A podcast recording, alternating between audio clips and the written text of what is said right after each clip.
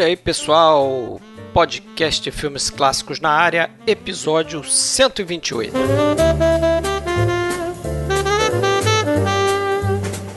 Mais uma vez, trazemos aqui três filmes para servir como dicas para vocês.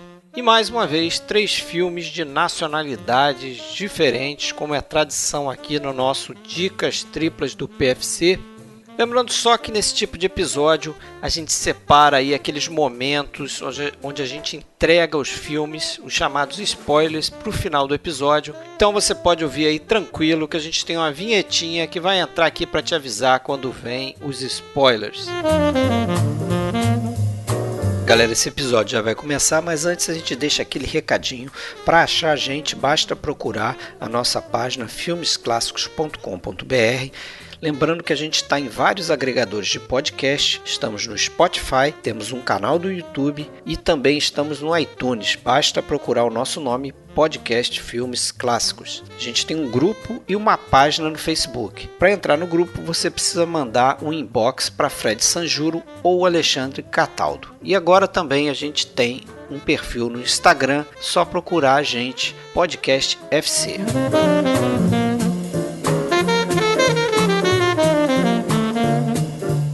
Galera, esse é o Dicas Triplas, então, número 13. E para fazer aqui, para sugerir três filmes aqui como dicas no PFC, tô eu hoje, Fred Almeida, falando do Rio de Janeiro. Comigo, Alexandre Cataldo, fala lá de Blumenau. E aí, Alexandre, como é que tá? Tudo bom, Fred? Tranquilo. Tudo certo por aqui. E para completar o time aqui, aquele reforço de peso, Volta ao nosso podcast hoje aqui o Fábio Rockenbach, ele é professor do curso de jornalismo lá da Universidade de Passo Fundo, não é isso, Fábio? Isso aí.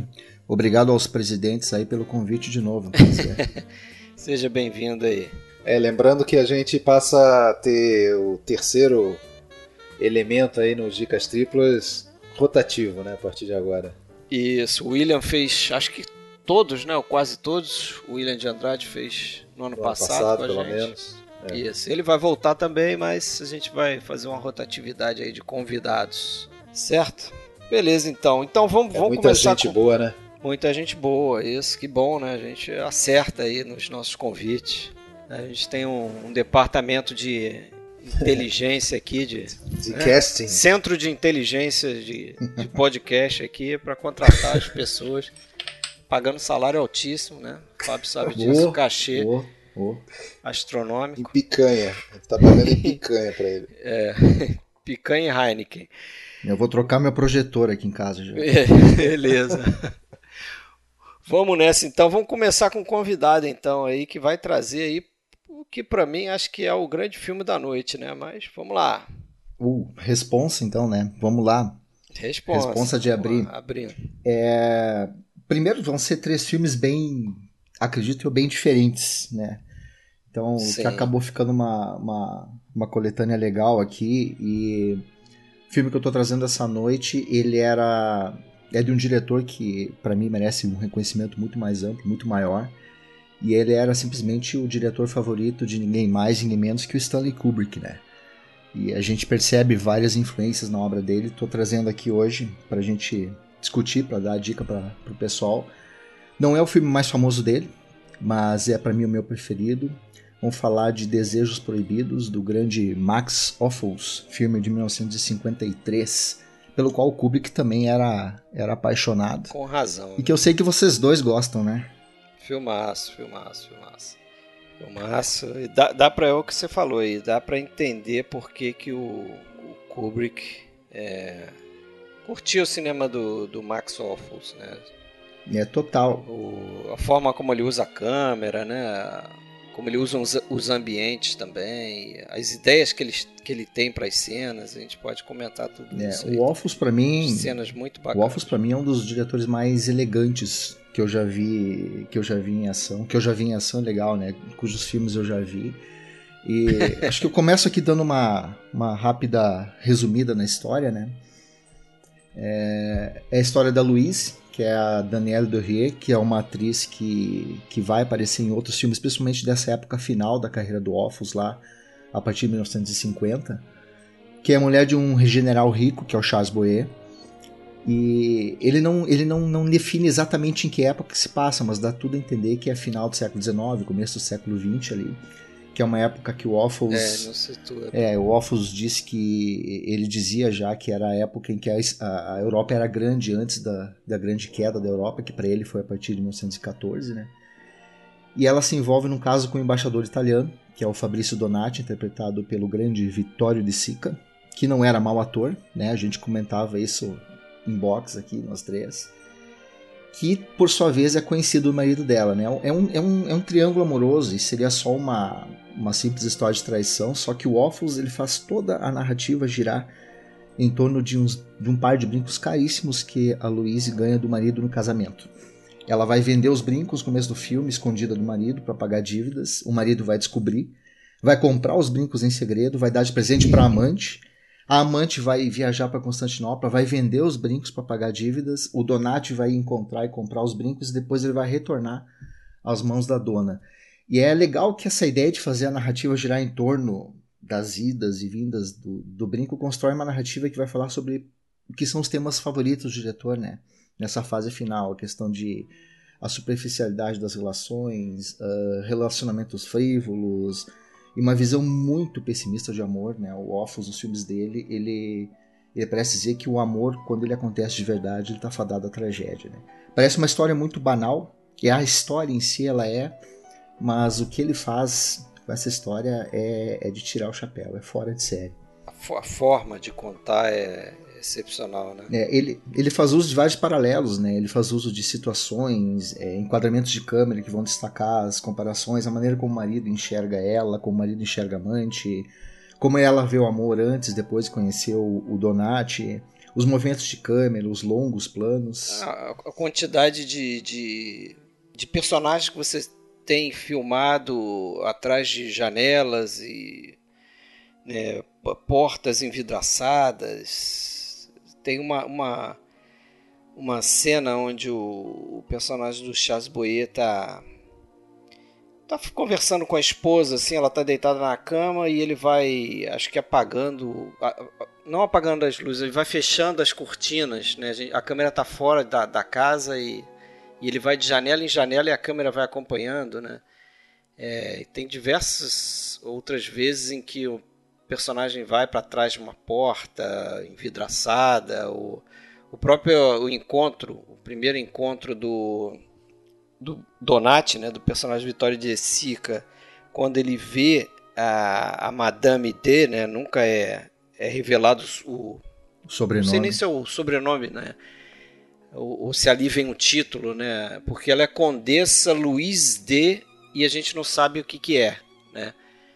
É, que nome é esse.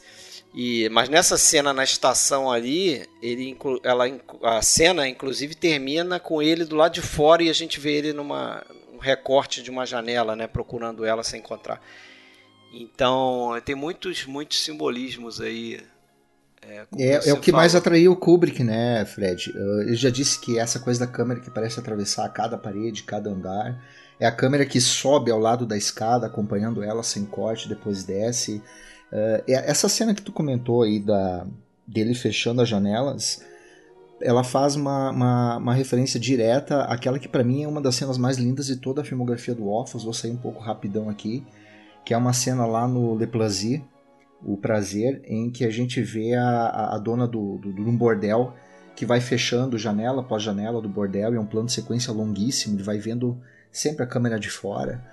É, e tu fica pensando como que esse cara faz isso num, num, cenário imenso em que a câmera sobe vários andares, desce e tu não tem corte nenhum. É uma coisa linda. Linda. É com, com equipamento daquele tipo, né, pesado e a quantidade de gente operando o equipamento, foquista do lado da câmera. É, é realmente impressionante. E, e você é, você falou aí como é que ele faz isso, né? Dando muito trabalho para o diretor de arte dele, né?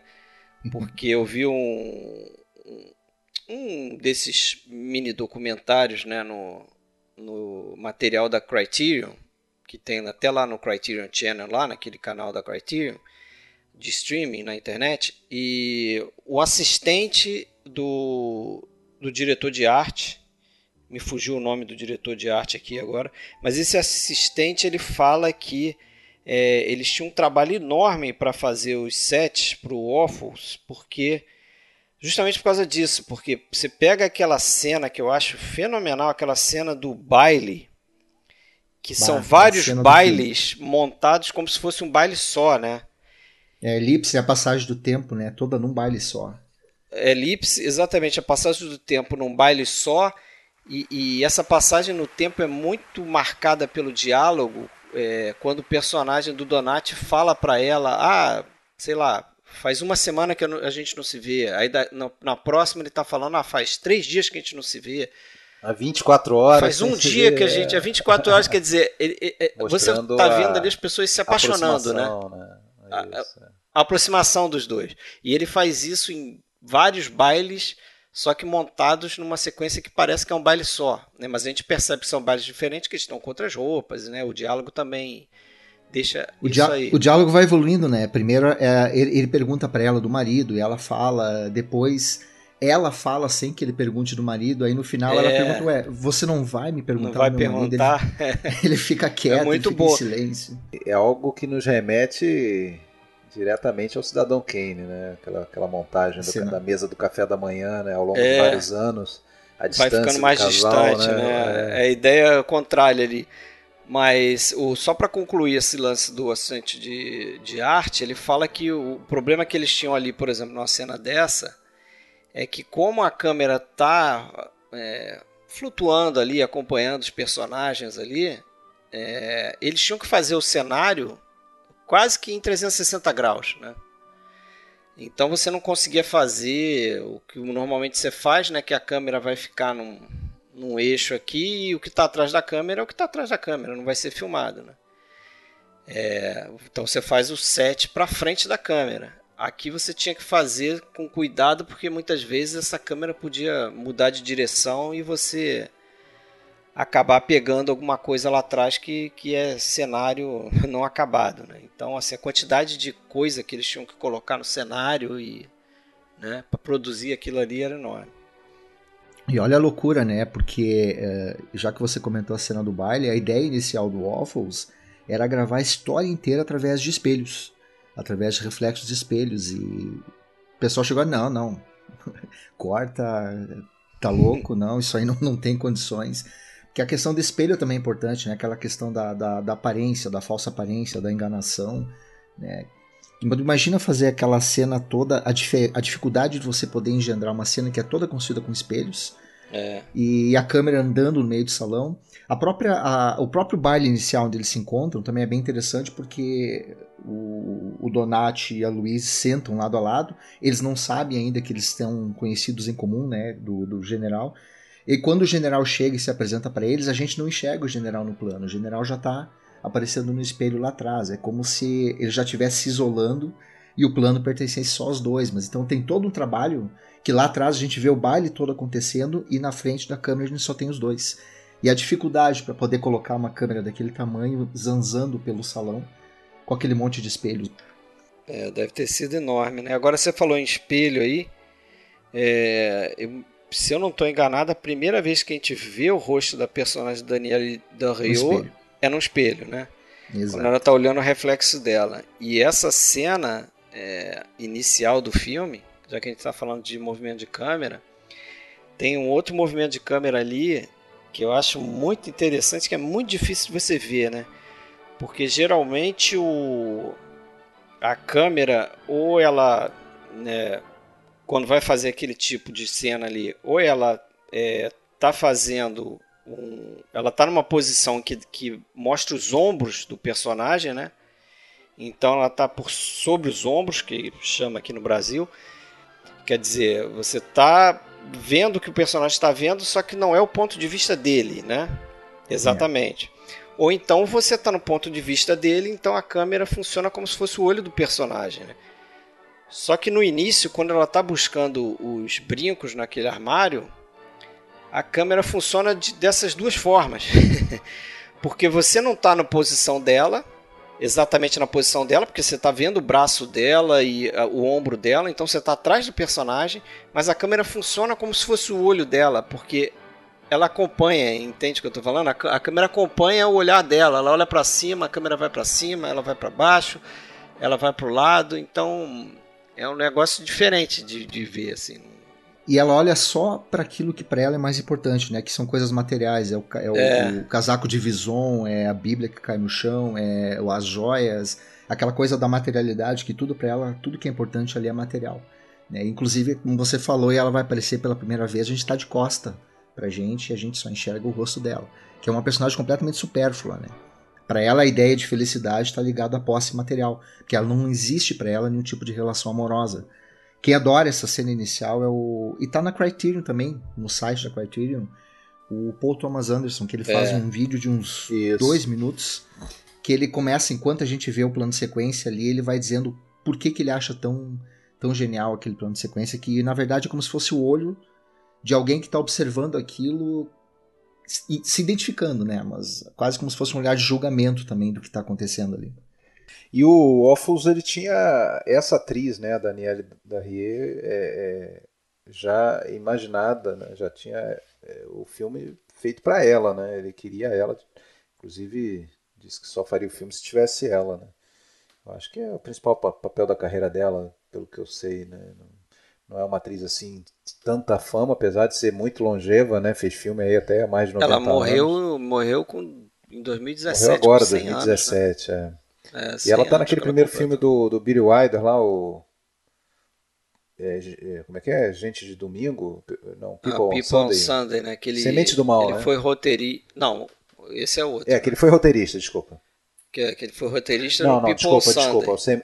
Sem... A Semente do Mal, é, eu, tô confundindo, é o primeiro. É, eu tô confundindo com Semente é do Mal. É o primeiro dele mesmo, é.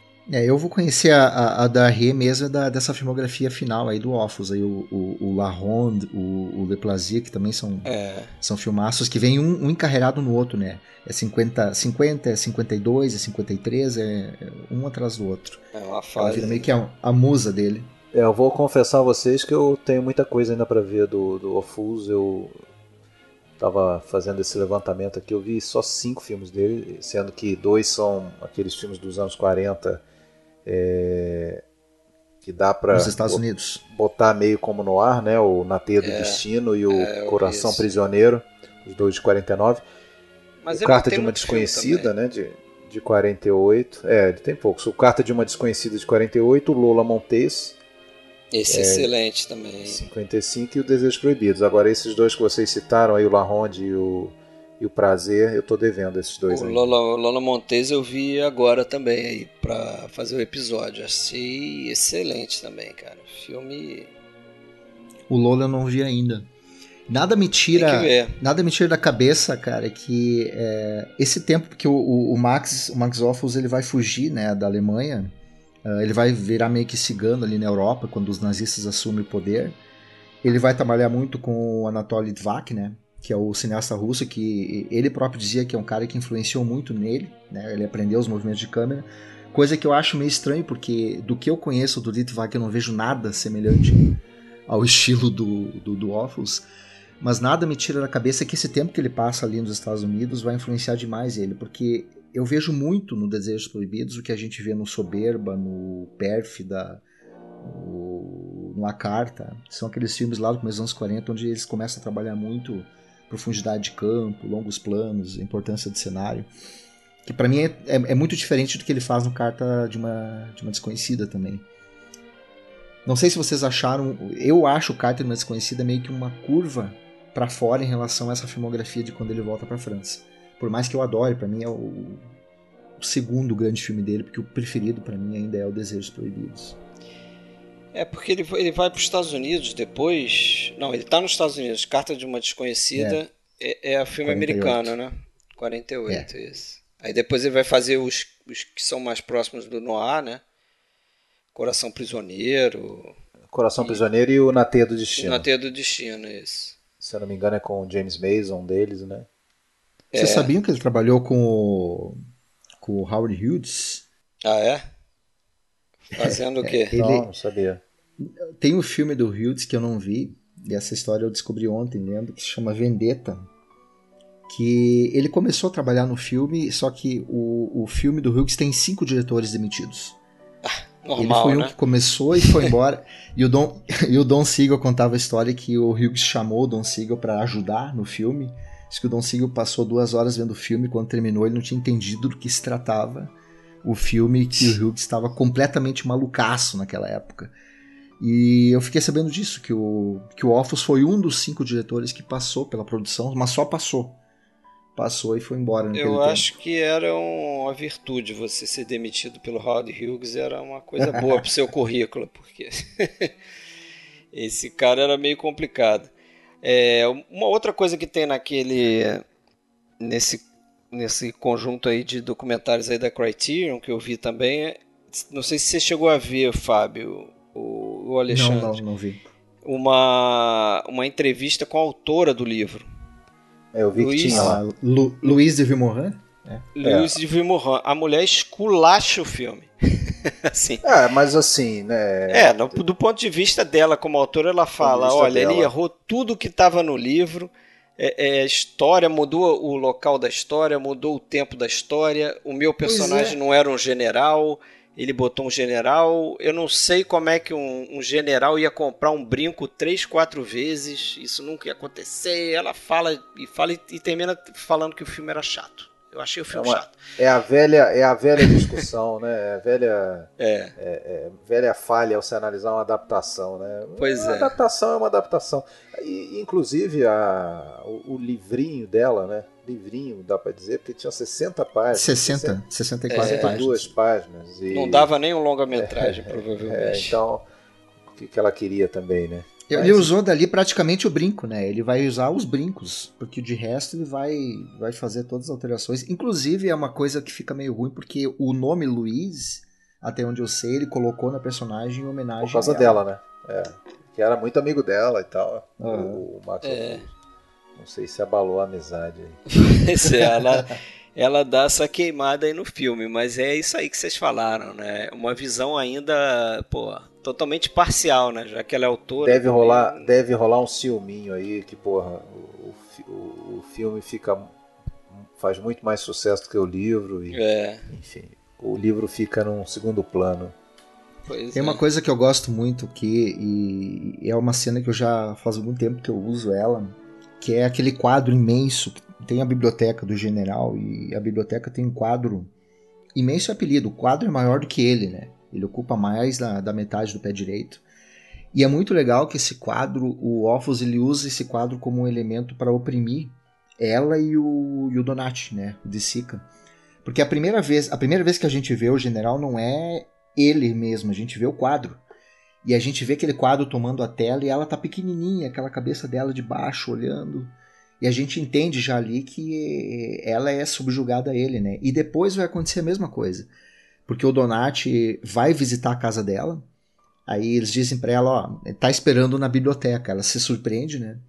E aí quando chega lá, a impressão que tu tem é que tem um erro de filmagem, porque os dois estão para baixo da metade do quadro, completamente pequenininhos ali, só que esse enquadramento do Offos ele é feito para que a gente consiga enxergar aquele quadro enorme que está observando os dois.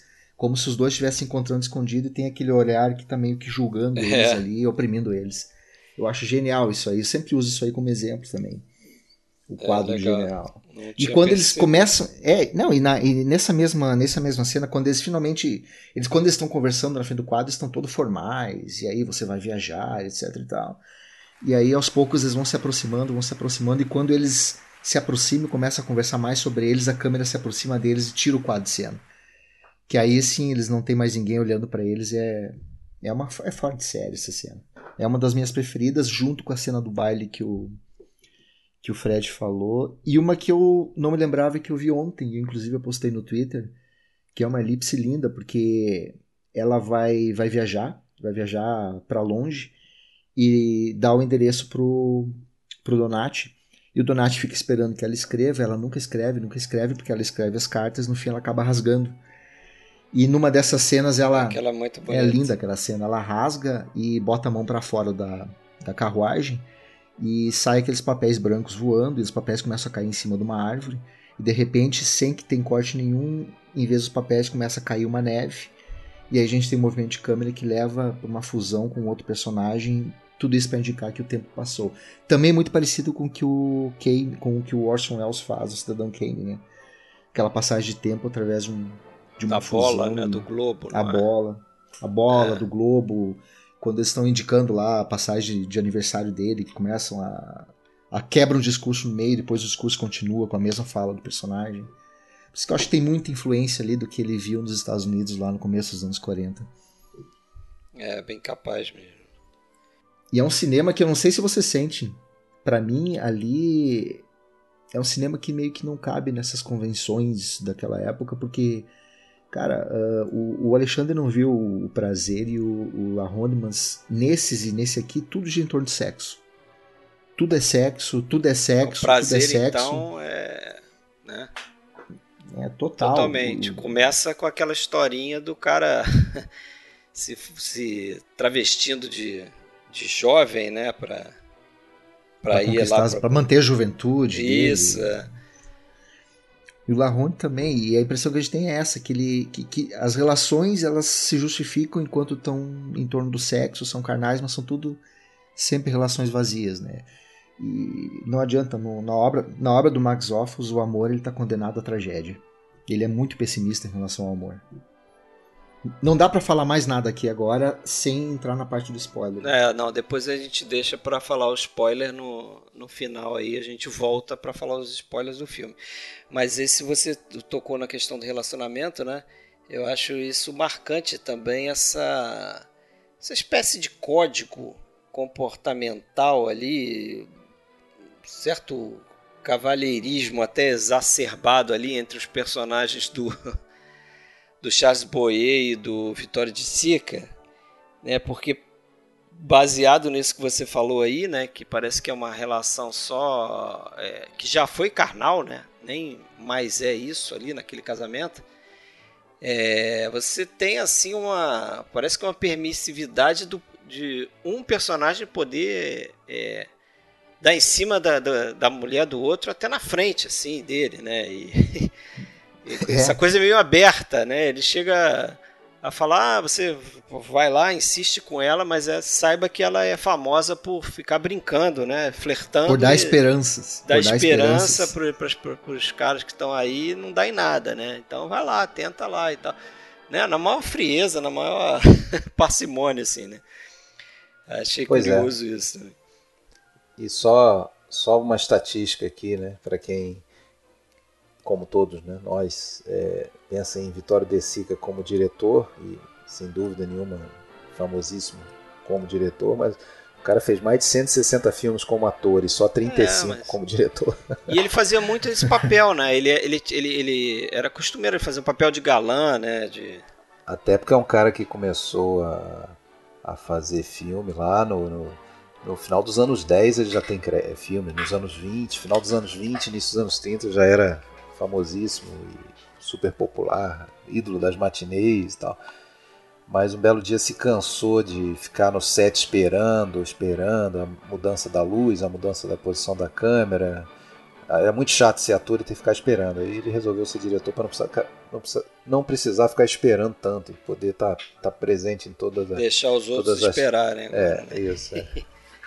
E o curioso ali é que o Offus, ele, ele confessou que ele se sentia envergonhado em dirigir o De Sica. No início, principalmente das filmagens, que ele não tinha jeito de chegar pro De Sica e instruir ele. E no fim, os dois, os dois acabaram se tornando grandes amigos de- durante a produção. Né? Mas também é, é mais ou Mas menos que nem a gente vê. o- complicado, é, né? É, que nem a Deve gente vê no Crepúsculo dos Deuses lá, o Billy Wilder dirigindo o Stromberg. Dirigindo né? o Eric Von, é, Von Strong. né? Dif- Difícil, né? E o Cécio B. DeMille também. Pois é. Ah, também. Pois é. Deve ser complicado dirigir gente que te influenciou, né? Que você, de certa forma, deve venerar, né? Deve ser fácil, não. Mas, e aí? Podemos passar pro, pro próximo? Depois a gente volta para esse aqui para falar do, Vamos em Vamos. frente. dos spoilers. Vamos lá. Vamos em frente. Então, eu trago um filme agora aí, filme americano, chamado no Brasil, inspiradíssimo título brasileiro, é Mesa do Diabo, né? filme de terror? Não. Não, não. Filme de macumba, não.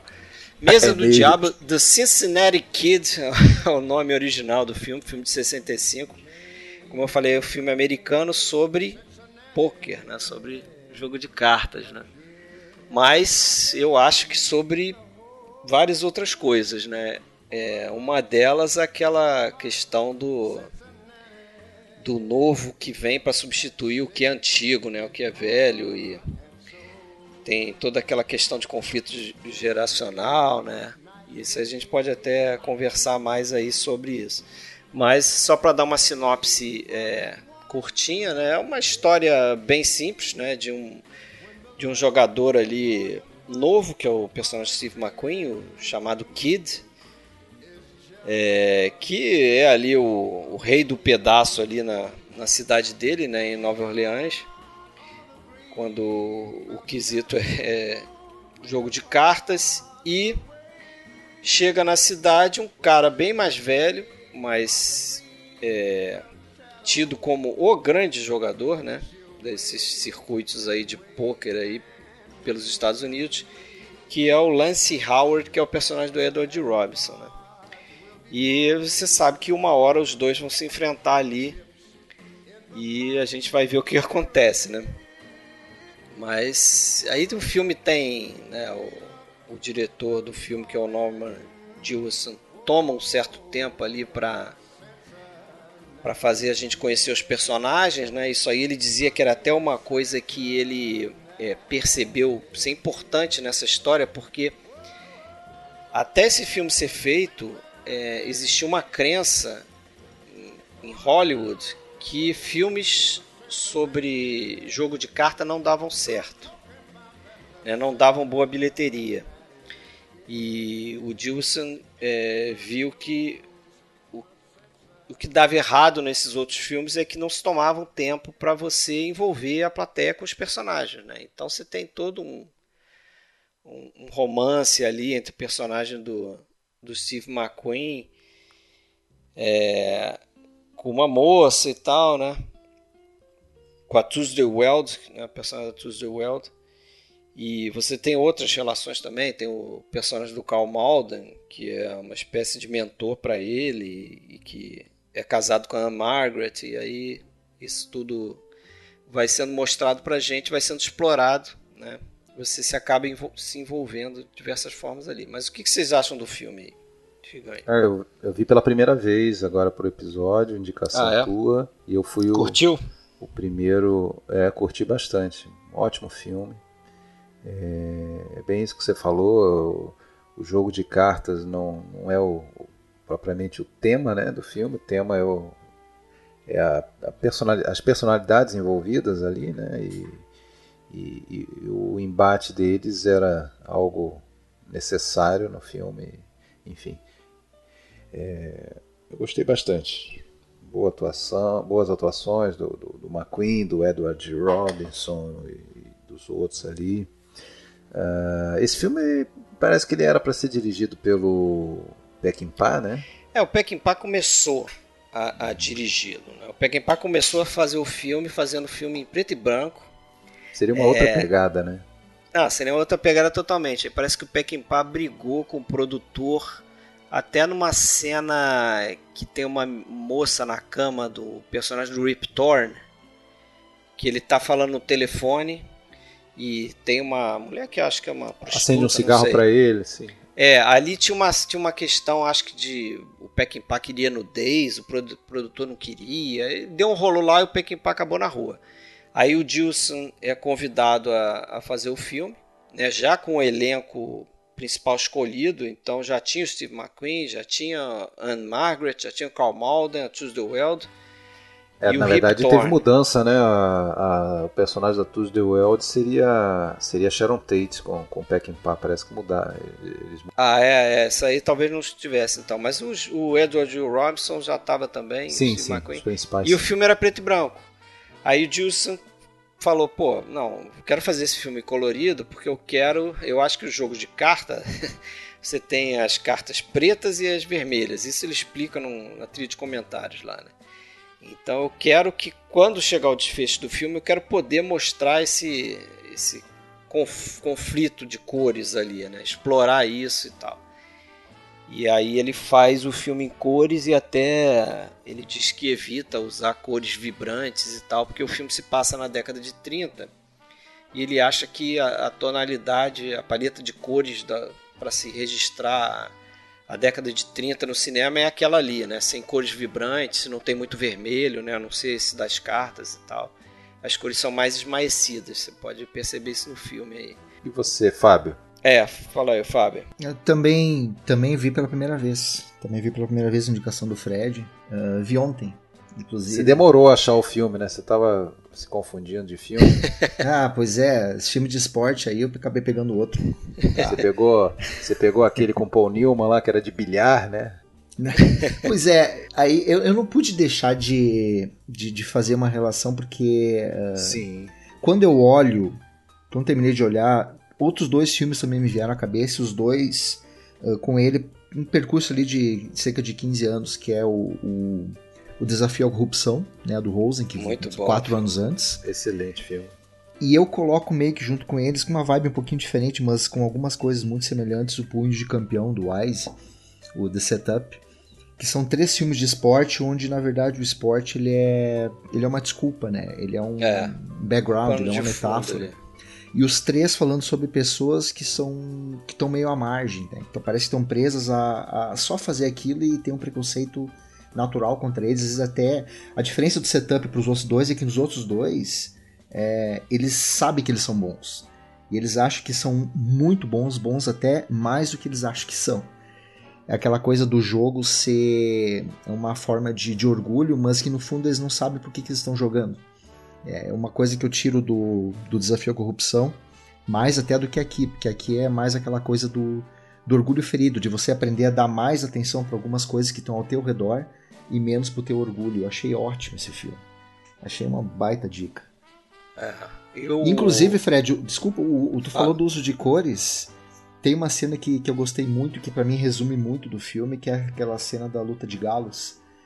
Que, Ah, que aquela é tem muito boa. Ali tem uma cor viva ali, né? Tem, tem o sangue dos galos que inspira Sangue dos na- galos e o vestido da branca. Margaret. Sim, a, tá a Anne. Margaret, que ele, ela, ela- fica bem claro que ela vê o jogo, essa coisa, como um prazer sexual, né? Ela Sim. vira pro cara, vamos pro carro agora. E ele, não, te acalma. É, ela é uma vamp total ali, né? Porque ela. É interessante isso também, o, o tempo que ele, que ele toma para introduzir os personagens. Aquilo que eu falei, né? Que ele achava que a gente, a plateia, tem que se envolver com os personagens. É, a introdução de cada um dos, dos, dos principais personagens é feita de uma forma um pouco diferente e, e diz, claro, né, diz muito sobre o, o, o os personagens. Né? O Steve McQueen, ele, a primeira vez que você vê ele, ele tá andando na rua, ele tá cruzando um, um funeral, que para mim já é indicativo um pouco do que, que pode acontecer né? É, no filme. E, e você vê que ele é um cara solitário, ele tá, ele tá andando sozinho naquela rua, cruza aquele, aquele cortejo ali, né? Que também o, o Gilson disse que é uma, é uma forma de mostrar, de situar o, o espectador na cidade de Nova Orleans, porque é um funeral típico do, da cultura da, daquela cidade ali. E o personagem do Edward G. Robinson, ele diz que ele sai, não sei se vocês vão lembrar, mas ele, ele chega no trem e o primeiro plano dele é saindo de uma cortina de fumaça ali do trem. O rosto dele aparece. O, o Gilson fala que ele é quase que um Mephistófeles ali. Né? Ele é o demônio na parada ali. Esse é o próprio Satã saindo da, das trevas ali, daquela fumaça. O personagem. Tá aí, título brasileiro então tá perfeito. Né? É, pois é. Capturaram isso, é verdade. É, ponto para eles. A, a, introdução do personagem da Margaret eu acho a mais curiosa, porque ela tá roubando num jogo de quebra-cabeças. Ela tá cortando as peças para as peças se encaixarem. Isso é sensacional. E o personagem do Calmado ainda fala para ela assim: Ó, você tá roubando você mesmo. Você não tá vendo que você tá se enganando? Você Pô, rouba até jogando paciência. Até jogando paciência, quer dizer, ela é uma personagem capaz de fazer tudo, né? para conseguir o que ela quer. O negócio dela são os fins, né? Então, o meio, o que ela tá fazendo no meio justifica para chegar ali. Ah, mas ela pode, né, porra? É, ela pode. Ela pode, já tem o poder ali, né? E o personagem do Karl Malden, a primeira vez que a gente vê ele, é bem sutil assim, mas ele aparece de costas, é, em direção oposta ao personagem do, do Steve McQueen. Né? A gente nem percebe ele, o Steve McQueen tá indo brincar lá com aquele galo lá, e aí daqui a pouco tem um diálogo, aí a, a, a câmera é, corta pro, pro contraplano, aí é o Karl Malden. Aí você vê que era o Karl Malden que estava de costas ali meio que antagonizando ali com o, o personagem do Steve McQueen. Então acho que o filme tem bastante cuidado né, com essas coisas, assim, com esses detalhes. Essa cena da luta de galos também tem uma outra coisa, né? Uh, tu inclusive postou uma foto lá no grupo que quando eu via eles em torno da mesa, eu não conseguia deixar de fazer essa relação com aquela a, a, coisa dos, dos galos, com aquele monte é. de gente circular ao redor olhando os é dois os dois lutando e só um sai. E você tem planos bem abertos que o Jerrison ele levanta a câmera ele faz aquele plongé pra gente poder ver aquela mesa pequenininha e um monte de gente ao redor. É, é um ringue é, também né? quase um maracanã aquilo ali né? Uma, uma, torcida ali em volta ali o aquele centro do estádio ali né a tensão toda naquele meio ali é bem interessante isso aí o, o Jerrison ele fala que ele deixou pro final é, para fazer planos mais próximos, né? É, realmente quando a gente entra no, no duelo que a gente tanto espera, né? Que é quando os dois vão se enfrentar ali naquele jogo que dura bastante bastante tempo, né? São horas e horas ali. Você vê que tem umas pausas e eles saem e, vão descansar, depois voltam e tal. E algumas coisas acontecem no meio aí, né? É, e tem ali também naquela nessa cena final um cuidado com o, o realismo do jogo de pôquer mesmo, né? Eles contrataram um, um, um cara que era um jogador profissional é, para ensinar o personagem do Karl Malden, né? que é o cara que é o dealer ali, né? O cara que que faz a banca ali no jogo, ele que distribui as cartas e tal. E esse cara ensinou o Karl Malden e faz também uma. Tem horas ali quando tá sendo embaralhadas as cartas e tal, é a mão desse cara, né? Tem até um momento que a personagem da John Blondell, que também substitui o, personagem Karl Malden ali para dar as cartas no jogo, que tem um, um, close ali das mãos do cara com ah, não. Com pintura. Eu, eu achei que. Eu, eu, eu, eu, já, eu, já tava, eu já tava achando que o Calmaldo era o cara ali. Era o cara. Não, mas ele aprendeu bem, assim. Você vê que tem momentos ali que ele tá fazendo umas coisas com a carta ali, né? E tem todo esse cuidado com o realismo ali, aqueles negócios dele cortar, deles rasgarem o baralho, né? Isso que é uma coisa muito legal, né? Porque é, eu gosto muito de capturar, de, de pegar algumas cenas e guardar para poder exemplificar algumas coisas. E justamente essa parte que você falou, tu não precisa saber nada de poker. É. é. é. dispensável tu ter conhecimento de poker que tu consegue entender exatamente o que está acontecendo, porque tudo ali é reação, né? Isso é puro Kuleshov. É, só pela reação deles tu está entendendo exatamente o que está acontecendo e não precisa de nenhum tipo de conhecimento prévio. Isso aí é um, um, um tremendo mérito da montagem ali dessa cena. Sim, e o diálogo ajuda um pouco também, né? Porque tem um, quando vai chegando no ápice, que depois a gente vai comentar nos spoilers, é, os personagens vão dando um pouco pra gente do que, que tá acontecendo ali, né? É, ah, tá acontecendo essa situação, o fulano deve ter essa mão, o outro deve ter aquela outra, não é possível. Então, assim, realmente você não precisa é, é, né, tá dentro do. ter conhecimento do, do do jogo de poker para poder entender, né? E, e, assim, a forma como ele cria tensão naquela cena, um jogo de cartas, né? Aquela coisa. É, hoje parece que tem muita gente que reclama, né? olharia um filme desse e reclamaria, pô, não acontece nada no filme, não tem ação, não tem, né? Mas tem uma tensão ali, mesmo com essas coisas ah, mais. Tem. Tem, eu, eu, eu já joguei poker, mas esse poker aberto que eles jogam ali eu nunca tinha jogado, mas... Uh, eu acho que eu joguei pouco fim, esse aberto. No fim das contas, no que, é, o que tá ali é, é, Você consegue entender essa, essa, esse, esse conjunto de, de, de combinações ali. E aí, para quem conhece um pouco do poker, é, é, fantástico, porque tu começa a olhar e tu vai junto. No final tem uma montagem ali que ela vai indo de olho para olho, olho de um, olho de outro.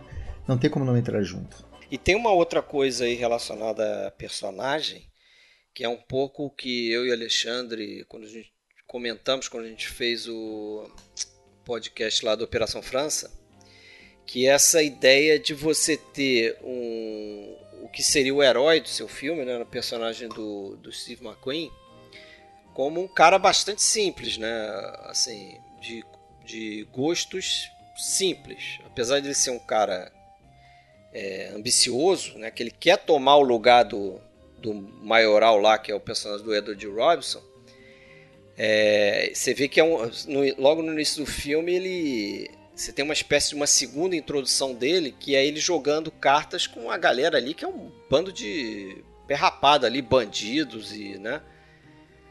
Numa espelunca lá qualquer lá, num Sim, buraco de outro... rato lá dele. E, e do outro, de outro lado você tem o, o, Lance Howard no hotel, porra, comendo ostra, né? Falando no telefone, comendo ostras e, e todo bem vestido e né? todo sofisticado. Você tem um pouco disso na Operação França, né? Que você tem os Popeye personagem Doyle com do, o personagem do, do é, Charnier lá. É verdade, não tinha pensado por esse ângulo. Diferença é que lá a gente não tem um polícia e um bandido, né? Você, é, nesse filme aqui a gente não tem um polícia e bandido, você tem dois jogadores. Isso, eu não diria nem que o, o Edward Robson é um, é um vilão, né? Mas eu acho que você acaba é. É, é naturalmente tendo mais empatia com o personagem né? do jovem que está chegando ali para tomar o lugar do outro, né? É, você vê e todo mundo, assim, o, o, o, restante dos personagens ali, né? No filme, eles também trabalham para levar isso pra gente, né? Para fazer a gente escolher esse lado do Steve McQueen, né?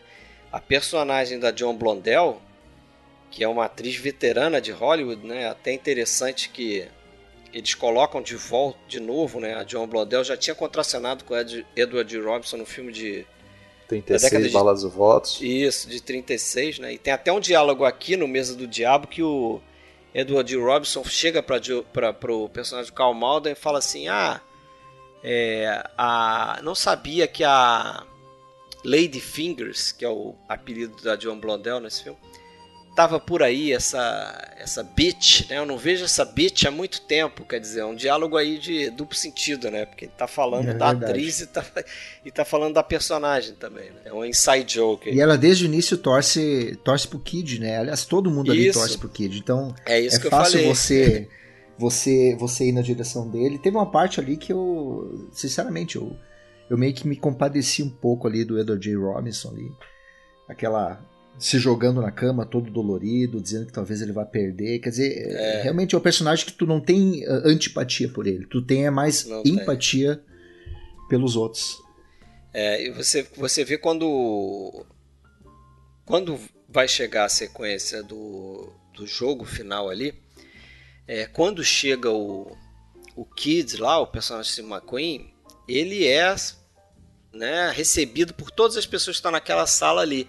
E você tem um plano e um contraplano ali onde o Edward Robson está sozinho de um lado do plano e todos os outros personagens estão atrás do, do Steve McQueen. Quer dizer, é verdade. É, é, é bem verdade. construída essa divisão. Quer dizer, é Muito é o, bom. O, o, Howard sozinho contra o resto da galera. Tá todo mundo do lado do, do Steve McQueen. Não tinha me dado conta, é isso aí. É, é um plano que mostra bem isso aí.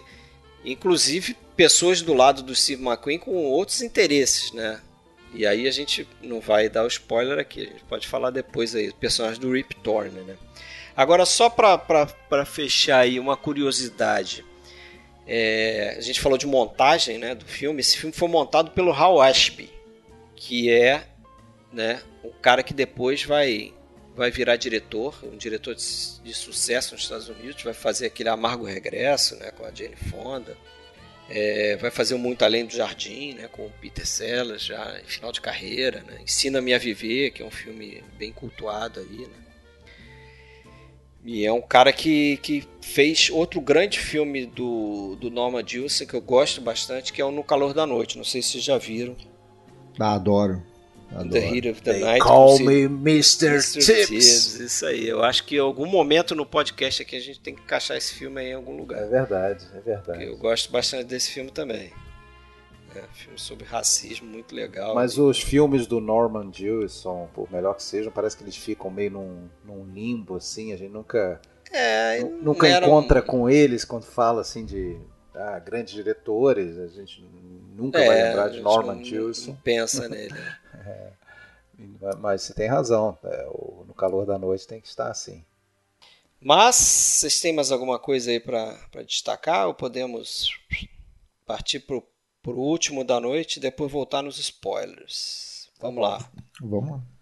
Manda Vamos aí, lá, então. Alexandre. É, agora é o meu filme, então, né? Para continuar pulando de país em país.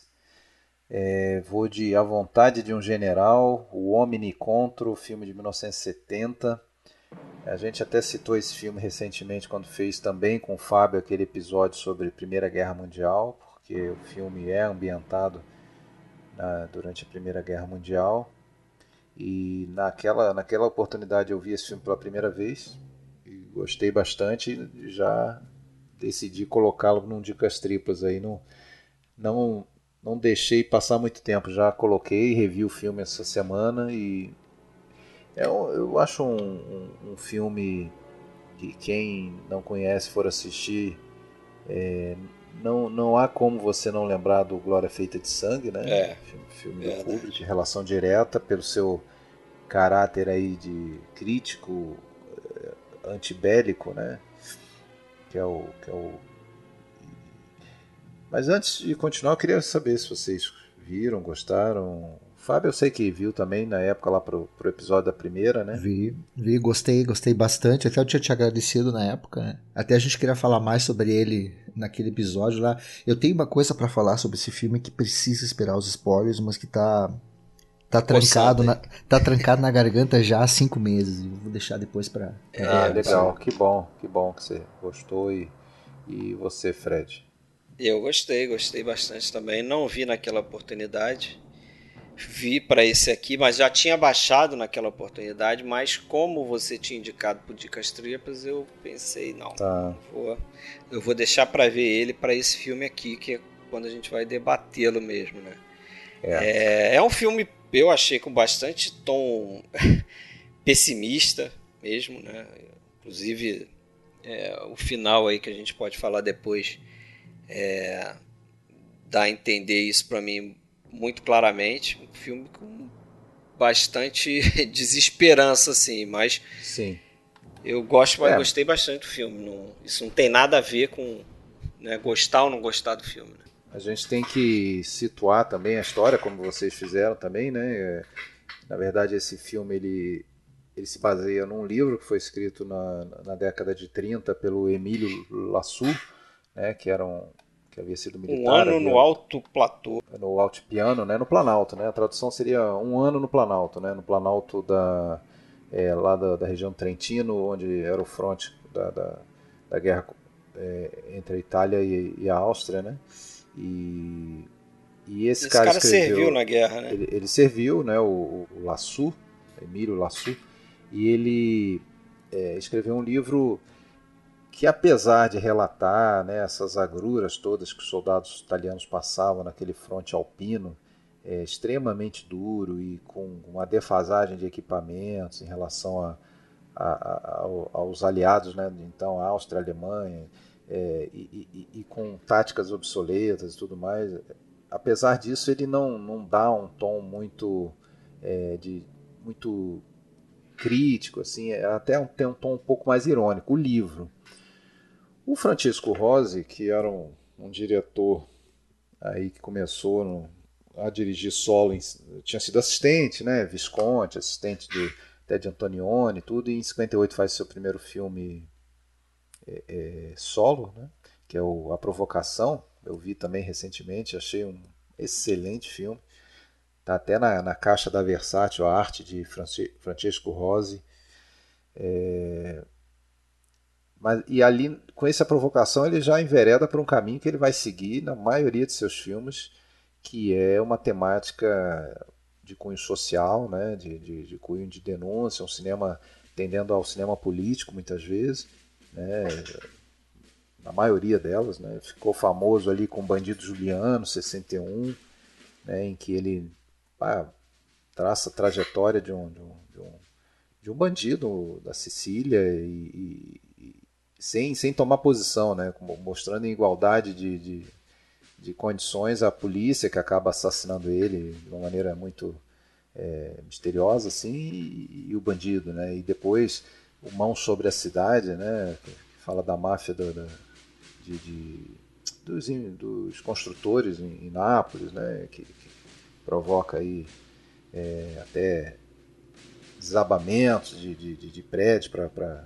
conseguir é, evadir as pessoas, evacuar as pessoas, né, poder construir coisas desse tipo, né? Então ele sempre enveredou por esses temas e só que ele era um cara engraçado, né? Que em entrevista ele dizia que ele, quando perguntavam se ele o porquê dele enveredar é, por esse cinema político e tal, e naquele momento era só ele que fazia isso, né? Na, na época do neorrealismo, sim, claro, tinha o próprio Visconti, o próprio é, até o, o, Pietro Germi também eram caras que traziam sempre a temática ali do, do, do, sul da Itália, aquelas agruras lá e tal.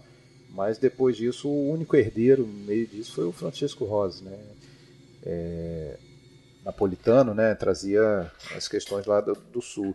Mas é, quando perguntado, ele dizia que não, na verdade não, não, não tinha assim esse, esse foco em fazer cinema político, mas que como ele era italiano e aí o país dele vivia uma democracia incipiente, né, recente, ainda em formação, que ele achava que era o papel de todo mundo, né, como cidadão, você falar da, ajudar nesse processo de consolidação da democracia falando do, dos problemas. Então para ele é uma coisa natural, não é uma não é uma escolha, ah, eu vou falar, eu vou provocar polêmica e tal. Mas naturalmente provocava, né? E aí voltando pro por vontade de um general, ele vai falar, ele vai tocar num ponto. Você pode ver que tem poucos filmes italianos que tratam da, de, da guerra, da, das duas guerras, da primeira principalmente, né, pela, pelas derrotas fragorosas e pela, pela defasagem, pelo despreparo dos oficiais e tudo mais. Então é um tema meio tabu. O cara peitar e fazer um filme sobre isso é, incomodou bastante. Né? Tanto é que o filme estreou demorou até para estrear na, na Itália e ele precisou filmar na Iugoslávia, né? Para começar, é, Tinetitar não, não, não quis é, se envolver com esse filme. Ele precisou procurar estúdio lá na pra, e locais de filmagem na Iugoslávia. Né? Então, é, não, não foi uma produção fácil. Era um cara que tinha, tinha que ter uma certa coragem, né, para fazer um, um filme como esse. É, e sempre aquela velha história, assim como o, o, o Glória Feita de Sangue também é, causou é, críticas né, da, da, na França, por exemplo, demorou a estrear na França porque ele retratava o exército francês e as, os absurdos do, do generalato que né, vaidoso, precisa mostrar serviço mesmo sem condição nenhuma, né, você jogar os teus soldados à, à morte certa, né, a dizimação certa, é, apenas porque você não, não, não pode pa passar atestado de, de derrotado, de fracassado. Né? Então, os dois filmes causaram muita resistência nos, seus, no, nos países que retratavam. Né? Mas dá para ver, né, Alexandre? Dá para ver que é uma produção que foi, que deve ter sido complicada uh, pela quantidade de locações externas. É um filme que em alguns momentos ele me lembra até aquele enquadramento meio dos westerns aquela câmera em cima da colina, pegando um grande Sim. campo lá embaixo, cheio de soldados. É um filme que você quase não tem momentos de sol, parece tudo uma paleta cinza, fria, muita, muita umidade. Um, te passa uma sensação de, de, de, de, algo que foi realmente difícil para gravar. É, as externas, elas passam toda a questão que, que, que, o Fred falou ali do da estupidez, né? Essa coisa da, da, da guerra ser uma coisa meio opressora. Tu não tem aquela coisa de você ter cores, ter sol. Eu, eu, eu, me propus a fazer uma breve sinopse, acabei é, esquecendo e não fiz. É, a gente tem aí a figura do general Leone, né, que é o personagem do Alan Cuny, que é um, um desses é, é, generais, é baseado, não dizem, né, no, no general Cardona, que foi um, um grande é, responsável por uma derrota fragorosa na Batalha de Caporeto e acabou sendo, sendo substituído, né, um, um grande fracasso contra os austríacos, é, que era um cara dessa linha de, de você é, gritar palavras de ordem, mesmo sem ter nenhuma condição e sabendo que você está é, causando um suicídio em massa dos do teus soldados. Né? É, e esse cara, o filme começa com o exército italiano é, se retirando de uma posição que perdeu para os austríacos, né, o Monte Fiore, é, e imediatamente ele decide que eles já vão retomar os soldados desgastados, né, sem, sem descanso, sem condição, sem recurso, equipamento muito inferior e, e, os austríacos lá dominando uma posição alta, né, com metralhadoras e tal, ou seja, é, não tem condições de, de, de, fazer esses ataques, né, mas o filme é uma sequência de tentativas. Mas é... você, você concorda que o, pelo menos foi a minha interpretação, que o personagem do Alan Cunha ele, ele é retratado quase que como um cara fora da razão, sim, um, não chego a dizer um maluco, mas um cara totalmente um, é, obcecado é, ali. Um cara totalmente obcecado e com e excessos, cego, né? Com né? muitos excessos. Meio cego né? em relação às coisas que ele vai enfrentar ali. Tem aquela famosa cena lá da. Como é o nome? Você aí que fala italiano aí, Corazza Fazina. Coraça Fazina é, lá. É. É, e aquilo ali é real, tá? Aquilo ali era usado. É, aquela armadura ainda. existia, né? Pesava uns 18 quilos aquele negócio. Na, na, na Itália, né?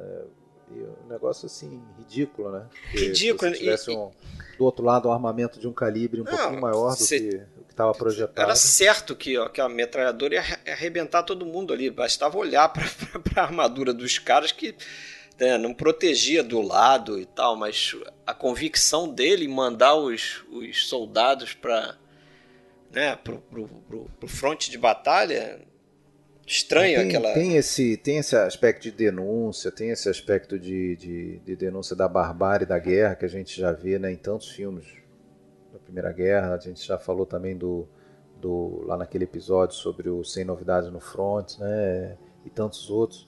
É, que você está mandando gente morrer por uma causa que não, não é a deles, né? que às vezes não sabem nem por que estão lá, cumprindo ordens ridículas, absurdas.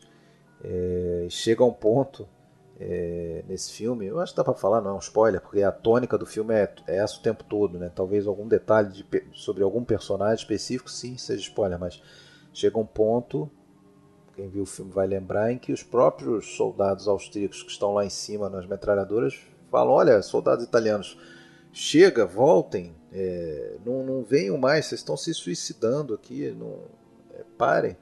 É, né, então, para ver o, o, absurdo, né? É tipo, é tipo hoje em dia o Flamengo, né? Podia falar para os outros times: olha, desistam, desistam. mas, o, mas eu acho interessante o, não sei se é a hora de comentar isso, porque a gente vai acabar dando um grande spoiler aqui, né? Mas o, só dando uma prévia, o tempo que leva, né? O personagem do Jean-Marie Volonté, que a gente nem falou, né? Um ator que filmou bastante com, com o Francisco Rossi. É, o, o tempo que ele leva para tomar algum tipo de atitude, né? E até isso eu acho interessante, porque quando ele finalmente toma essa decisão, é, parece que é uma coisa que também foge do, da razão. É no, é, tem um momento do filme, numa cena em que ele, inclusive, ele segura alguns, alguns é, revoltados ali, falando: não, não é o momento agora, tem que ser feito na hora certa e tal. Esse não é o momento de fazer o que vocês querem fazer, de se, de se rebelar. Mas quando chega um momento inoportuno, parece que ele, ele cede, né? Ele, ele perde o sentido sim, sim. ali, né? E aí as consequências é, o, a gente fala o, depois. É, eu ia falar do, do Volonté, não tem como. Adoro os, os, trabalhos dele, em vários filmes que a gente inclusive já falou aqui, né? Investigação Cidadão Acima de Qualquer Suspeita, do Hélio Petri e tantos outros, Saco Ivanzetti.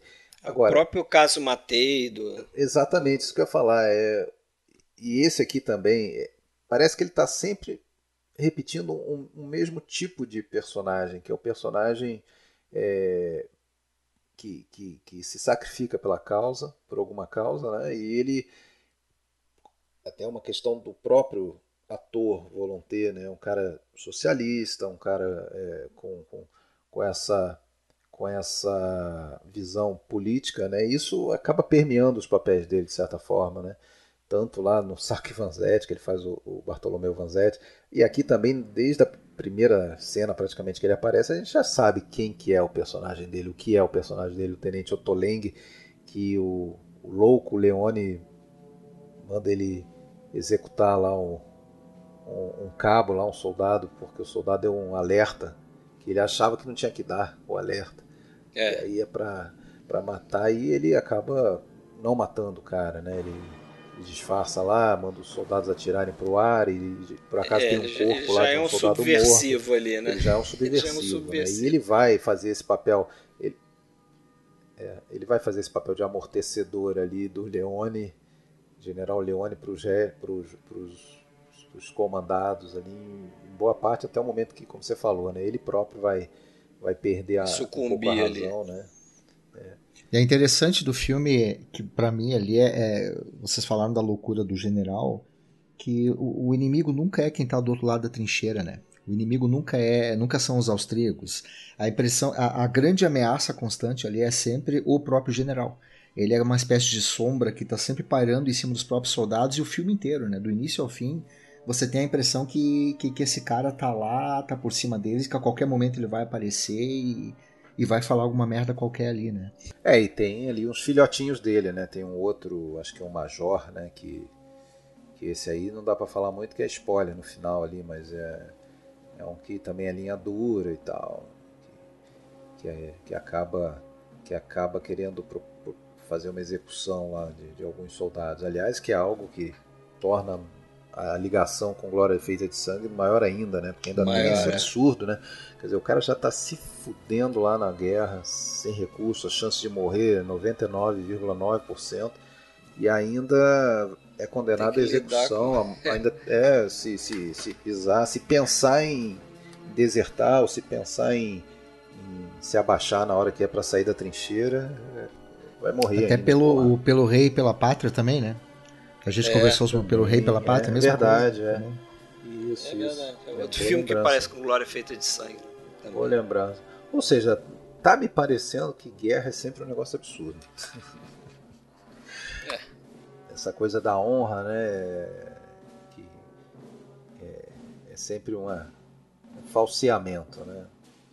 É sempre um falseamento. Aliás, aliás, a estava falando aqui do Vanzetti, né, do outro personagem dele, é, esse aí era um grande, uma grande razão também para a condenação da, desses anarquistas italianos lá na, nos Estados Unidos, Pô, logo depois do pós-guerra, com tantos os americanos voltando em caixão, né, voltando mortos da, do fronte da, da Primeira Guerra, é, mais uma razão para os americanos ficarem muito pé da vida com os anarquistas italianos que eram contra é, servir, até chegavam a fugir para outros países para não serem é, é, é, alistados e tal. Né? Realmente o, o, essa coisa da, da honra da guerra está muito presente no imaginário americano, pelo menos, né? E, e é desconstruído em alguns filmes aí aos poucos, né? Na Itália foi um, talvez o primeiro filme a tratar com essa desconstrução. Você vê que um outro filme talvez mais conhecido da Primeira Guerra, a Grande Guerra, já, já envereda um pouco pela comédia e tal, né? Tem um tom muito mais cômico de algum, de, do, Monicelli, de 59, é, apesar de também ter um desfecho trágico e tudo, né? Mas é levado num outro tom, né? Esse aí é extremamente sombrio. Mas diga lá, Fábio, quais são as, as suas considerações que você está calando há cinco meses aí? Não, calma aí, calma aí. ah, essas são do spoiler só? Calma, essa é do spoiler, é. Essa é do spoiler. Ah, tá, ah, não, mas, desculpa. Mas... Não, eu esqueci que era só na parte do spoiler. É. Eu achei que era agora. Então, vamos, vamos para os spoilers?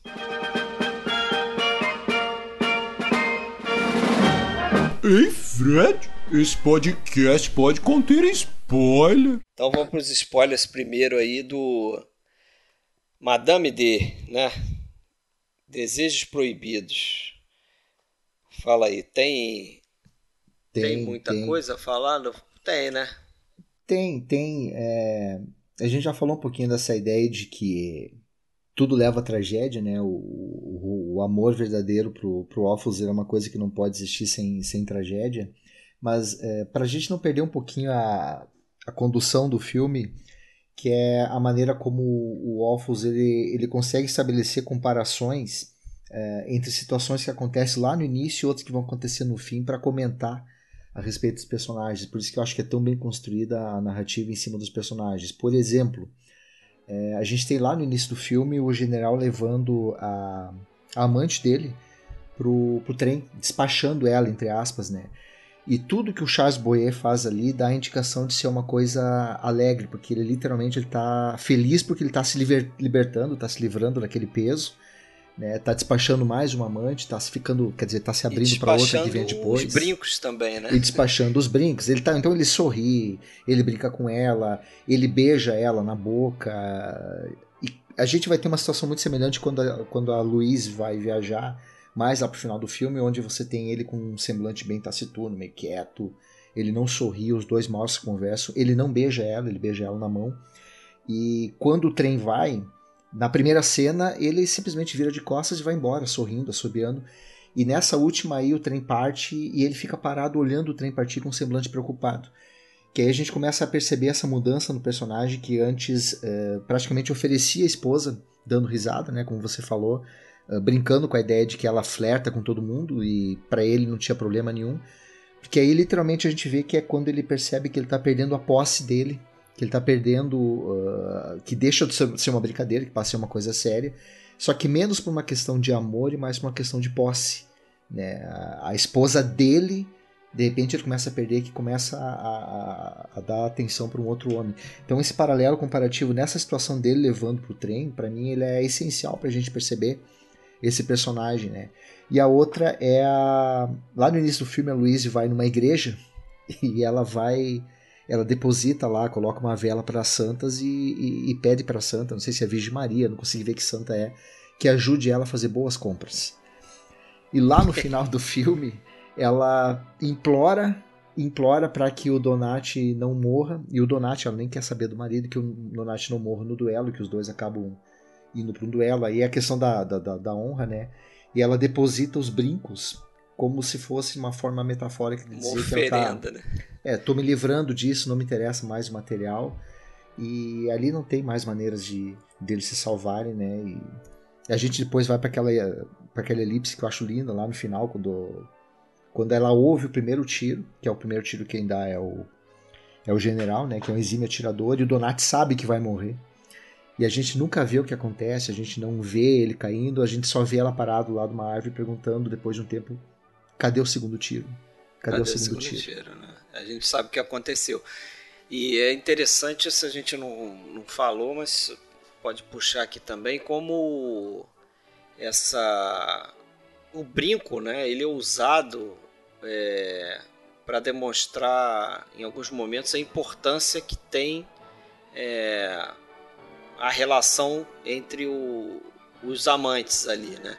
É. Porque como você falou, o brinco ele é um, bem material que no primeiro momento do filme a gente vê que a personagem dela né, escolhe lá para se desfazer, quer dizer, aquele símbolo do casamento dos dois, né, do Charles Boyer com, a, com ela, ela escolhe para se desfazer para poder pegar o dinheiro e pagar uma dívida.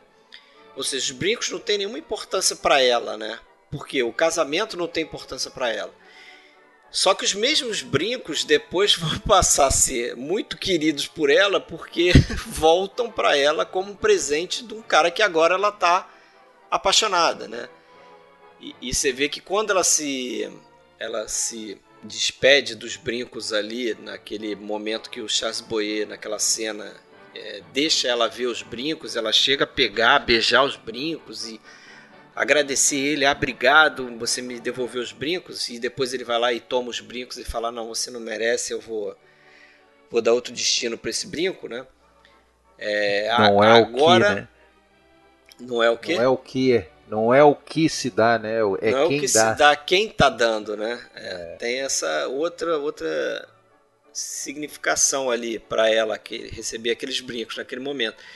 E depois o brinco acaba é, indo para uma moça também que depois revende, né? Que também não dá importância para aquilo, porque é um presente que, que não tem esse vínculo afetivo. Mas é interessante, né? E é nesse momento em que o, o personagem do Boê ele percebe que não tem mais volta, né? É ali que, é. Ele, que ele vê que a coisa foi para um caminho que ele só tem uma solução agora e a solução é inventar uma desculpa, né? Que ele precisa inventar algo diferente na frente de toda a sociedade, né? Para aquele duelo. E a, e a expressão do, do, do naquela cena ali, ela, ela é ótima porque é alguém que sabe o que está acontecendo, sabe que tudo vai acabar e sabe que é ele que vai acabar. Ele nem levanta, né? Ele tá com o charuto ali, ele confirma tudo que, que o general fala, e depois, inclusive, ela diz: Não, você vai morrer. Ele é um ótimo atirador, ele só pois diz: é. Não, possivelmente. É. possivelmente. Possivelmente, mas eu tenho que ser um cavaleiro até o final, né? Não pode nem fugir. Né? Isso para mim também é. Você falou que o que o, o casamento pro, pro Charles Boyer é mais uma questão de posse, né? Dele possuir a esposa. E eu acho que também junto disso tem por trás essa questão da honra, né? Até pelo fato dele desafiar o, o Vitório de Sica, é, não por estar tá ali flertando com a esposa dele ou ter traído, né? É, o, mas ele inventa uma desculpa, acho que também porque ele não pode, né? Sair como marido corno, né? Então é, essa coisa da honra, ela fica maior do que, do que qualquer outra coisa, né? Até eu guardei aqui uma. E também vi só nessa última vez que eu vi. Tem uma cena mais adiante no filme ali, quando os dois estão conversando e o, e o Donati vai pedir desculpas pelo desmaio que ela sofre, que ele cai do cavalo numa corrida, ela desmaia. E é bem engraçado, porque ele diz para ela: olha, teu desmaio estão ficando longos demais, né? Três minutos é o máximo que é permitido para uma dama. Em que os dois conversam numa sala e é bem interessante porque para chegar na sala eles passam por uma antessala onde tem dois caras esgrimando, lutando, lutando esgrima. E enquanto eles conversam, e aqui é uma cena que começa mais já a aproximar, o Boê já começa a entender o que está acontecendo, a gente tem lá atrás deles, atrás do vidro, duas pessoas lutando, que também já é uma, uma espécie de prévia do, do, do que vai acontecer com esses dois personagens. Legal. Vamos falar dos spoilers do Mesa do Diabo? Vamos. Vamos lá. Então, nessa sequência aí, você falou uma espécie de prévia, né? Que vai acontecer no final. Eu começo falando a mesma coisa aqui sobre esse filme, Mesa do Diabo, e o seu final. Porque tem uma cena ali no, no início do filme que o personagem do Calmado, o Shooter, ele conta pra gente como é que vai ser o final do filme, né? Não sei se vocês estão lembrados. É claro que no, no momento a gente não sabe que vai acontecer isso mas ele descreve pro. Eles estão numa balsa, num. Ele, ele tá descendo, acho que de uma balsa, de um ferry boat, alguma coisa assim, com o personagem do, do Steve McQueen. E ele chega e fala pro McQueen o seguinte: ó, é, o Lance Howard é o foda. Né? Ele vai chegar aqui, ele vai fazer com você o que ele fez comigo há algum tempo atrás. Ele vai te botar numa armadilha e no final ele vai vai fazer uma coisa que vai inverter a situação e você vai cair na dele e tu vai perder. Com outras palavras, né? Eu não lembro exatamente o que ele fala ali. Mas é nessa linha. E o personagem do Steve McQueen meio que, ah, tá bom, já ouvi, vai ser diferente, eu que vou tomar essa posição, né? agora é o meu momento, não sei o que. Fala um negócio assim. É... Vocês foram pegos de surpresa pelo final do filme? Porque. E aí vamos contar o final, né? Já que a gente tá dando spoiler mesmo. É... Pra mim, o filme, da primeira vez que eu vi, ele eu caí completamente naquela situação de que o filme vai ter o final hollywoodiano, né? Ah, eu não caí, Fred. E que o perso... não caiu. O personagem que a gente tem a, a, a empatia vai, é, que a gente tem a simpatia vai vencer no final.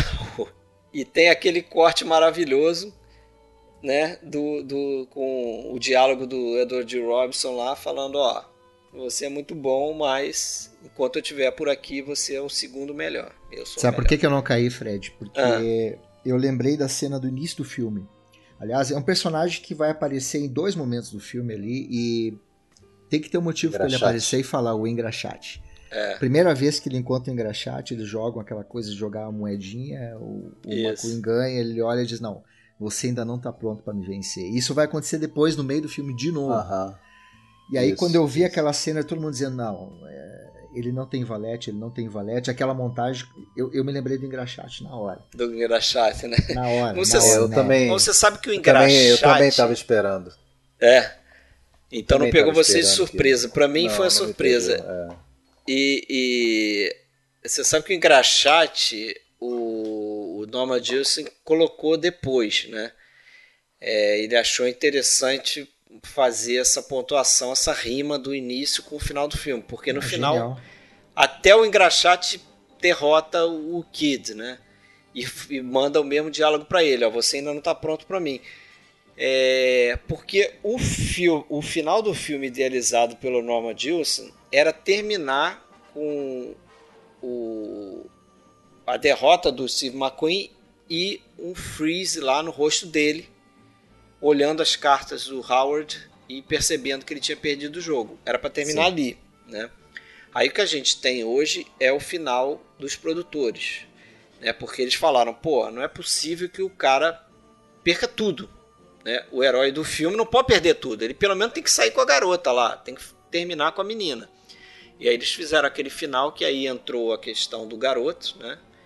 O, o, o Norma Gilson incluiu o garoto, fez cenas com o garoto. E o final da menina esperando ele lá, Tuesday Weld esperando. É. Aí eu achei que ficou fraco. É, se ele terminasse é. sem a Tuesday Weld voltando, para mim ia ser perfeito. É, né? ia ser perfeito, ia ser melhor, né? Mas é, são aquelas concessões que a gente sabe que às vezes. O... Acho que eles fizeram até naquele esquema de. Depois dele afastado da produção, eles foram lá e, e, e encaixaram esse final aí. É, agora, tem uma outra coisa também que eu acho que indica, é, que faz uma rima legal, e não sei se vocês perceberam isso também, que tem uma cena no início do filme em que a, a personagem da menina lá tá.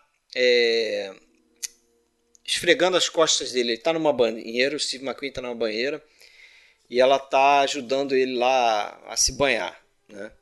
E ela conta a história de um filme francês que ela viu e que a história uhum. é um uhum. pouco parecida com a música do Chico Buarque, né? a da Genie é, lá, né? Seria o Kermesse Heróica, né? É, que é baseado... Chico Buarque utilizou isso, né? Mas ele, ele conta essa, ela conta essa história de um vilarejo onde chegam generais, sei lá, uma, um exército e que vai tomar aquele vilarejo e as mulheres vão para a cama com os oficiais do exército para salvar os maridos e salvar o vilarejo. E ela chega à conclusão, a personagem da chega à conclusão de que parece que para os maridos o mais importante ali era ficar vivo né, além da honra, é, era ficar vivo. E o, o, o, o Kid vira e fala para ela assim: é, faz sentido, porque. É óbvio. O que adianta você você não ficar com a honra e não tá e não tá vivo, né? Você tá morto com a tua honra. Só que eu acho que no final do filme ele faz o contrário. Um pouco do contrário do que ele, ele ele coloca nessa cena, porque ele vai arriscar a vida dele para ter esse momento de, de vencer o, o Howard, né? Porque para mim fica claro que o, que o personagem do, do Rip Torn lá, ele vai acabar com, com, com a vida do, do, do, do Steve McQueen depois, né? Porque isso não é mostrado no filme, né? Porque o cara tinha interesse que ele ganhasse o jogo, né? E ele não aceitou o, o, que o jogo fosse trapaceado para ele ganhar, né? Quer dizer, ele de, uma, de, de, certa forma ele botou a honra dele ali acima do possível risco de, de morte. A questão do orgulho, né? Que ele desde o início é. deixa claro que não é só ganhar o jogo, ele quer ser o melhor. Ou melhor. E aí, no, e aí no final dá aquela coisa de você se cegar quando você percebe que você está quase no momento em que você vai conseguir o que você quer. Ele mesmo diz, eu não acredito, eu vou, eu vou ganhar do maioral. Que é. acaba cegando ele, né? Exatamente. Muito bom ali. E ali tem um corte que é pro rosto do, do Edward Robson, que para mim é sempre um ator brilhante, né? Ele tá com aquela cara blazer dele lá, olhando para ele e falando: é, Você se fudeu. é muito bom esse final aí. Mas vamos então pro final do, dos spoilers aí do, do último filme aí da noite. Manda ver, é, Alexandre. Deixa eu só falar algumas coisas antes de, de liberar o espaço aí pro Fábio é, dissertar sobre o filme. Mas o. Mas Não, são, o... são só três palavras. Tá? Ah, é? é. Fil, filme muito foda? Não. É, mas o personagem do. O grande spoiler aí do filme é que Tenente Otoleng é, é morto, né? Por tiro, por tiro amigo, se, se, se percebi bem, né? Naquela, naquele momento em que ele se volta e fala: os inimigos, o inimigo tá ali, ó, tá ali, e aí o, é. o, general ordena que eles atirem nos próprios soldados, que, que, que para eles avançar, forçar eles a avançarem, né? É, o, outros personagens ali é, que com quem a gente tem algum momento maior de empatia no filme também acabam morrendo, como um logo do início lá que estava perdido e tal. E principalmente depois que acaba aquela batalha, o, o personagem que dá para dizer que é o principal do filme, né, que é o, é o subtenente Sassu, né, que é feito pelo Mark Frechette, é, ele ele acaba reencontrando lá o, general no, no, no, quartel e o general começa a questioná-lo e tal. O general até meio que fingindo não conhecê-lo muito bem, não sei o que e tal, e, e acaba é, com uma comprovação aí de que ele falhou em serviço e tal e, e é condenado a fuzilamento, né? Então o cara se salvou lá da trincheira, mas acabou morto. Esse é, o, é, é a tragédia final. E claro, né, os spoilers parciais aí ao longo do filme, que cada investida daquelas ali é condenada ao fracasso, inclusive aquela da, da coraça, que eu acho que é um dos, dos, dos planos mais legais do filme, né? Que, que, quando os caras estão lá naquele vale, estão lá com os alicates para cortar os, né, os arames farpados do, é, e aí você só vê a metralhadora, o cano da metralhadora assim no primeiro plano da, 5 segundos estão todos mortos. Né? Então... É, o interessante é que é, todas as investidas do, do exército, como você falou, não dão em nada, né? são fracassos. E o contrário também, né? as investidas dos, dos revoltados ali, dos rebeldes contra a turminha do general também dão em fracasso, né? Tem aquela cena em que eles tentam colocar um atirador lá do, do exército austro-húngaro. Ah, sim, a cena da da da da, da, fresta, né? Tem uma da, fresta lá no, no, é, da, da posição um... 14 lá, é. Isso, eles tentam botar o general para é. olhar, para olhar para o negócio lá e o cara não atira naquele momento, né? Então não, é, é impressionante, aquilo. né? Aquele general ali, ele tem um corpo fechado, né? É esse, tinha... esse, esse é o meu, esse é o meu desabafo. É, esse é o meu aí. desabafo. que eu olhei esse filme e a única coisa que eu pensava era, ele não morre. Diabo, é. capiroto, desgraça, esse cara faz de tudo e não morre. Tem a cena da fresta, ele não ele morre. Ele antes já tinha Antes ele já tinha subido ali na trincheira, posto o corpo todo para fora e, e nada ninguém atirou nele, né? Até tentaram, mas erraram grotescamente, assim, parece até que foi um tipo de advertência, que não queriam acertar nele. E aí depois ele mete um cabo lá para para repetir o gesto dele, claro que o cara morre, né? É, e por aí isso é, é, é o grande mérito do Rossi aí, né? Porque ele, ele consegue fazer com que o personagem, você já odeia o personagem, você já tem aquela coisa dele estar tá ali, a ameaça maior é ele. E quando você se identifica a ponto de você pensar agora vai, agora vai, não, não vai. Agora vai, não, agora vai, não, tá, não, né? não vai. Por isso que eu falei lá no início do filme é, que eu achei o filme bastante pessimista, é porque não tem nenhum tipo de catarse, né? É, se você se você for ver a, até o, fi, o, o, o, final, né? Você tem essas duas grandes perdas, né? Você tem o, o personagem do Jean-Marie Volonté que morre daquela forma que é totalmente sem sentido no momento em que ele resolve é, se rebelar num momento inadequado, né? Como ele havia prometido que ia fazer no momento certo, não sei o que, ele não consegue, ele fracassa também na, nessa investida. E esse personagem final que morre no, no pelotão de fuzilamento aí, quer dizer, o, o general saiu, saiu ileso, cara. É, é. Tem um simbolismo nisso, né? Do, do é, e isso conversa com todo mundo que odeia o chefe, odeia alguém, no, que você vive torcendo pro cara se ferrar e o cara nunca se ferra. Quem se ferra mais e mais é sempre você. Mas o, eu lembrei de uma outra coisa é, dessas aí que mexe com a gente, né? É, é, se você prestar mais atenção, não tinha, não tinha percebido, até porque tem, tem muitos atores ali é, secundários, né? E às vezes a gente não consegue identificar bem. Mas lembrei até da, da, daquela estão lá do Lawrence da Arábia, em que o, é, o, o Lawrence faz todo aquela, aquele verdadeiro milagre, né, voltando lá para resgatar um, um determinado é, árabe e depois ele próprio é obrigado a matar o, aquele mesmo cara, né? Então aqui tem algo que é parecido, lembra, né? No, mas que o, o, cara que o Jean Maria Volonté deveria matar no início do filme, que ele não matou, né? Depois o cara morre de uma maneira banal, né? Indo indo lá, metem o cara lá para cortar arame e ele sai com aquele outro tenente lá que que resolve ir andando de cara aberta lá, de peito aberto e, e morre os dois. Enfim, quer dizer, você vê a, a, a, banalidade, né? A vida não vale nada, né? O que, que adiantou não, não executar o cara ali para um dia depois o cara... O destino é maior. É. Mas diga lá, Fábio. Não, mas era isso, era isso. era isso, era, era o desabafo de, de, de, me sentir preso com, com essa ideia de que esse, esse capiroto não morre, esse capiroto não morre. Ele morreu, ele, morre no filme errado, né? Ele, no, ele morre no Lador Vita, ele, ele se suicida, né?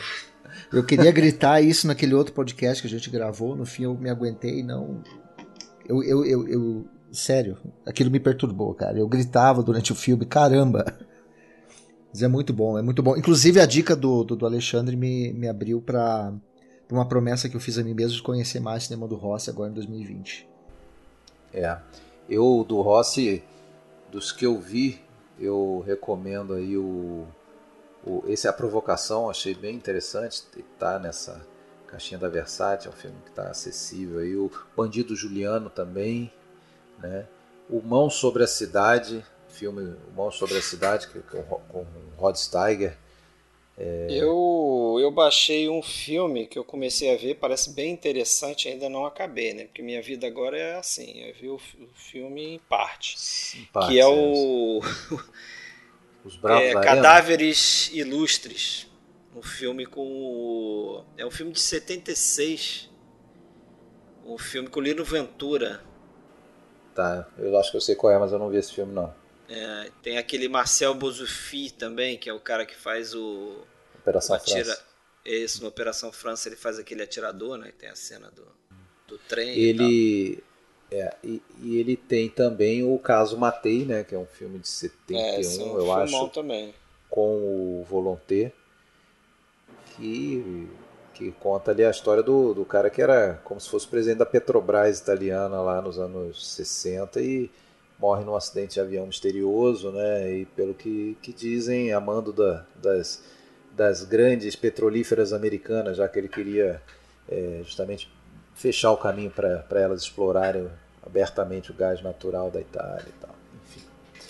Então, sempre fazendo esses personagens reais, não aqui no, no Vontade de um General, né? Um personagem pode até ser baseado em algum militar, mas, mas ele faz o Vanzetti, ele faz o Aldo Moro, ele faz. Quem mais?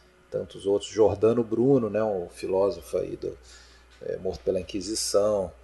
Enfim, o cara. Mártir é com ele mesmo. Ótimo ator. Mas então fechamos aí o episódio, galera.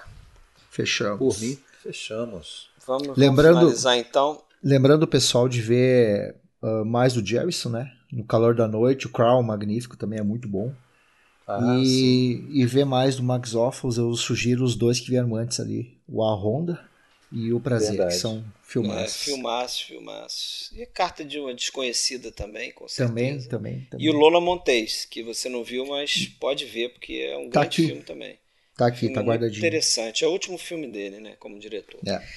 E, bom, é, próximo episódio a gente vai de Stalker. Teremos outros convidados aí. Né, quatro pessoas, se tudo der certo. E fica aí agradecimento ao Fábio participar aí do PFC mais uma vez, dando essa ótima dica aí. Trazendo Obrigado, um diretor Fábio. que a gente não tinha falado antes, né? Que é o Max Offus. Obrigado e vamos voltar, né? Já temos planos aí. Novas parcerias. E valeu, Alexandre, cara. Até a próxima. Valeu. Valeu, Fred. Obrigado, Fábio, mais uma vez. Até a próxima, pessoal. Abraço. He came with the name Cincinnati, a kid with no A's in the hole, on a hot poker pot, Cincinnati had staked his heart and soul.